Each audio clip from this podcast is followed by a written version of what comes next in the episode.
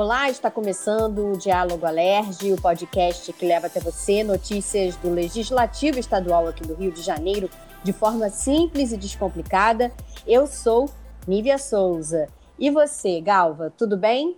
Tudo ótimo, Nívia. Eu sou Fernanda Galvão e mais uma vez é um grande prazer a gente estar fazendo o podcast Diálogo Alerge. Na última quinta-feira a gente chegou ao fim do histórico ano legislativo de 2020. Realmente a gente é, 2020 é um ano que vai entrar para a história. E o nosso podcast Diálogo Alerge conta tudo para você sobre como foi ser deputado e servidor na Assembleia Legislativa esse ano. É, Galva, 2020 realmente vai ser para sempre um marco na, nas nossas vidas. Vai ter quem lembre desse, desse ano com carinho e quem queira nunca mais lembrar. Mas o fato é que 2020 é um ano marcante. Como é que foi para você, Galva? É realmente, para mim pessoalmente, foi um ano muito desafiador. Exigiu diversas mudanças, né, não só enquanto pessoa, mas enquanto é, servidora da Assembleia. Mas como funcionária da Assembleia Legislativa, foi um ano que me encheu de orgulho. Quando as pessoas me perguntam como é trabalhar na LERJ, né, eu costumo dizer que eu sou testemunha da história. A gente vê a história do Estado se desenrolando todos os dias. E esse ano deu muito orgulho da história que a gente viu ser construída no Palácio Tiradentes, não foi, Nívia? É, Galva, eu, eu pessoalmente tenho muita satisfação de trabalhar nessa casa, porque é, nosso trabalho em equipe foi essencial para que tudo corresse da melhor forma possível esse ano. E eu sempre acredito que tem um lado bom, mesmo em meio ao caos, e nesse caso foi a união dos nossos amigos da comunicação social, né? A gente conseguiu realizar trabalhos eficientes e lindos para a sociedade. Nossas redes sociais e o nosso site estão aí para comprovar isso. Então é isso. União, para mim, foi a palavra-chave e a gente conseguiu. Eu tenho certeza. Realmente, Nívia, a pandemia fez com que a gente parasse para rever uma série de conceitos. E nós que somos mães, nós duas que somos mães, a gente valoriza ainda mais a oportunidade de ver os nossos filhos se desenvolverem. Né? A gente valoriza cada abraço, cada toque, essas coisas simples, né? que essa pandemia, com a obrigatoriedade do isolamento social, essas coisas acabaram ficando fora do nosso alcance. Pois é, Galvo, o coronavírus exigiu essa adaptação de cada um de nós e na Alerj não foi diferente.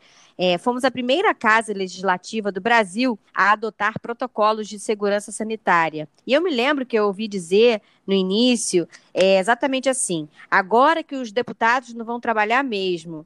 E o que aconteceu foi justamente o contrário. Exatamente, a gente viu aí um movimento muito histórico em 2020. Rapidamente foram feitas todas as mudanças necessárias para que as reuniões passassem a ser feitas de forma virtual, né? Assim, cada um na sua casa, protegidos, isolados das formas de contágio.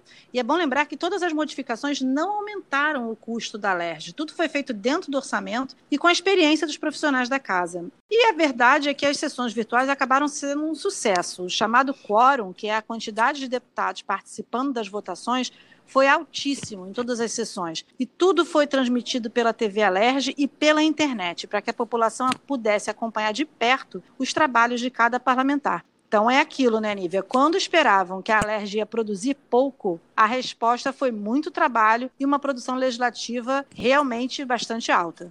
É isso mesmo, Galva. Foram 350 sessões extraordinárias, onde os deputados analisaram mais de 1.600 projetos de lei. Desses, quase 500 viraram leis que protegem e beneficiam a população fluminense. Para se ter ideia, esse número de sessões representa um aumento de 872% em relação a 2019. Isso porque boa parte dessas sessões foram dedicadas a projetos ligados ao combate do coronavírus, que tramitaram em regime de urgência, por isso precisaram ser votados em sessões extraordinárias, né, Gal? Exatamente, Nívia. E a pandemia da Covid-19 não permitiu que as audiências das comissões lotassem as salas 311 e 316 do Palácio Tiradentes, como a gente sempre vê todos os anos. Né? Só que isso não significa que as comissões não se reuniram. As comissões estiveram juntas virtualmente 248 vezes para ouvir a população e discutir os temas de interesse para desenvolvimento econômico e desenvolvimento social do Estado. E aí o papel fiscalizador foi cumprido à risca. Podemos destacar o trabalho de duas comissões especiais, não é isso, Nívia?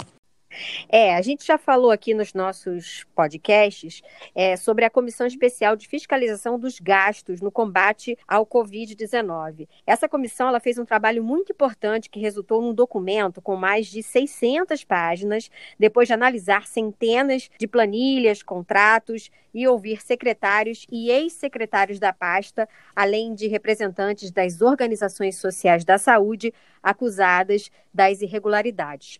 A outra foi a comissão especial processante que resultou aí no afastamento do governador Wilson Witzel, decisão que contou com unanimidade dos votos dos deputados presentes na sessão.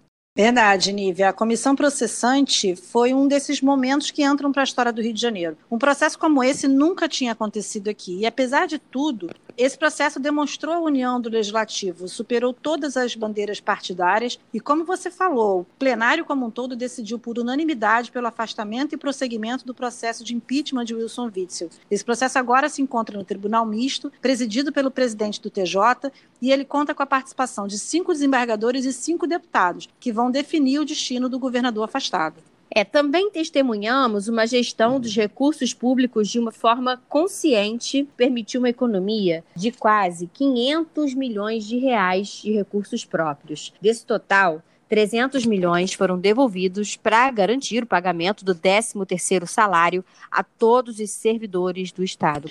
É, o governador em exercício, Cláudio Castro, participou da sessão de encerramento do ano legislativo e da assinatura de um decreto para o repasse de 26 milhões de reais para a desapropriação do Instituto Padre Leonardo Carrécia. Ele fica na Tijuca, na zona norte do Rio. No local será instalado o Colégio de Aplicação da UERJ. O governador também agradeceu muito aos deputados o repasse de recursos e a parceria que foi firmada esse ano.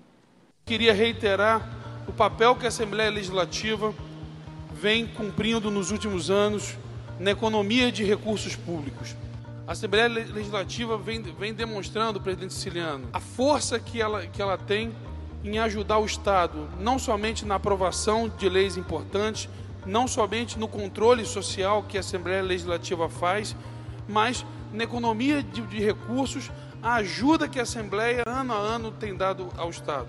O presidente da LERJ, deputado André Siciliano, se emocionou na sessão de encerramento, ao falar desse ano que passou e das vítimas do Covid-19. Foi um ano muito difícil, um ano de muitas perdas, mas também um ano de renascimento. Nós perdemos dois companheiros aqui, deputado Juliano, deputado João Peixoto, dois amigos queridos. Mas perdemos também muitos amigos próximos. Nós acompanhamos essa tragédia no mundo inteiro, no Brasil, em especial aqui no estado do Rio de Janeiro. É um ano de grandes mudanças, né? Quer seja, inclusive aqui os nossos trabalhos, nós tivemos que nos adaptarmos a questão da, da, da forma remota das, das sessões.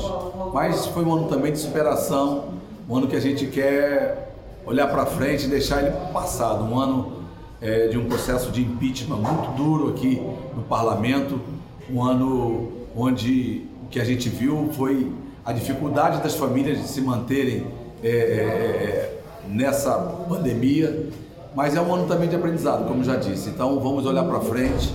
Como eu disse ali, tenho sangrado demais, tenho chorado para cachorro. Ano passado eu morri, mas esse ano eu não morro.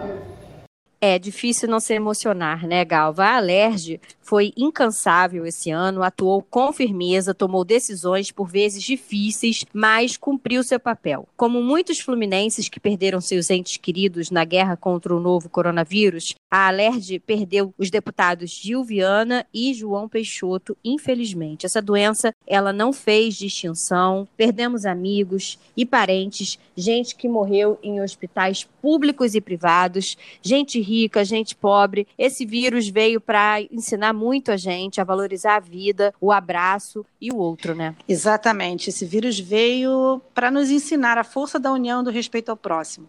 E um novo ano está chegando, e a gente deseja que 2021 chegue com a vacina contra o novo coronavírus e que a gente siga unido. Sempre juntos vamos continuar trazendo a você tudo o que acontece aqui na casa no nosso Diálogo Alerge. Obrigado pela parceria de sempre, Nívia. Foi muito bom conversar com você e com os nossos ouvintes nesse histórico ano de 2020. Vamos ficando por aqui. Eu sou Fernanda Galvão. Até o próximo Diálogo Alerge. Eu sou a Nívia Souza. Esse podcast foi um trabalho muito especial para mim esse ano. Galva, sua presença aqui comigo é sempre muito boa. Quero te agradecer pelo aprendizado e pela parceria de sempre. Um grande abraço a todos. Um abraço especial para a Jéssica Perdigó, ela que faz a edição do nosso podcast. E esperamos vocês na nossa próxima edição do Diálogo Alerge. Até a próxima.